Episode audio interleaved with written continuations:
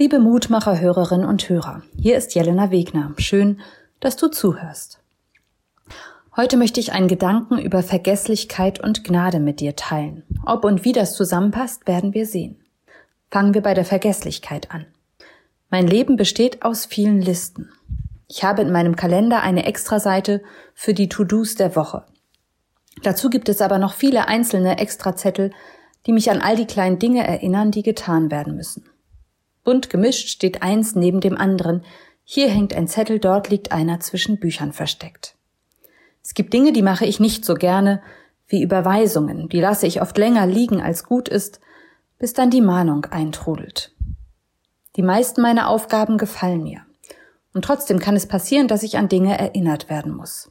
Jeden Montagabend meldet sich zum Beispiel meine Kollegin Sonja Oppermann bei mir und fragt nach dem Mutmacher.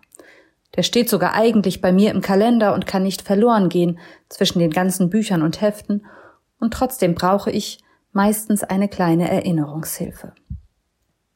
Wenn ich einen Menschen versetze, dann hoffe ich, dass derjenige mir verzeiht, mir das nicht so übel nimmt.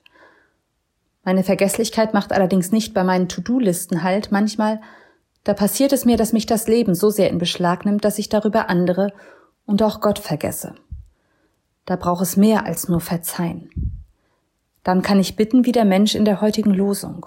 Sei mir gnädig, o oh Gott, sei mir gnädig, denn bei dir ist meine Seele geborgen. Mir wird nicht immer alles gelingen, dafür bin ich zu sehr Mensch und noch dazu ein vergesslicher Mensch. Aber ich weiß, dass Gott mich gerade in meiner Unvollkommenheit annimmt.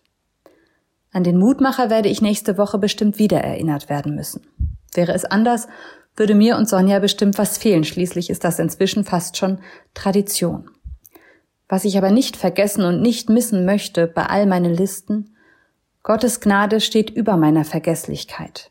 Bei ihm ist meine Seele geborgen. Ich möchte dich noch einladen, mit mir zu beten. Gott, du weißt, wo ich an meine Grenzen komme, in all meiner Unzulänglichkeit und Halbheit und trotzdem du schaust voller Gnade auf mich. Dafür kann ich nur Danke sagen. Hilf du mir nicht zu vergessen, was wirklich wichtig ist im Leben. Amen. Bleib behütet bis zum nächsten Mal.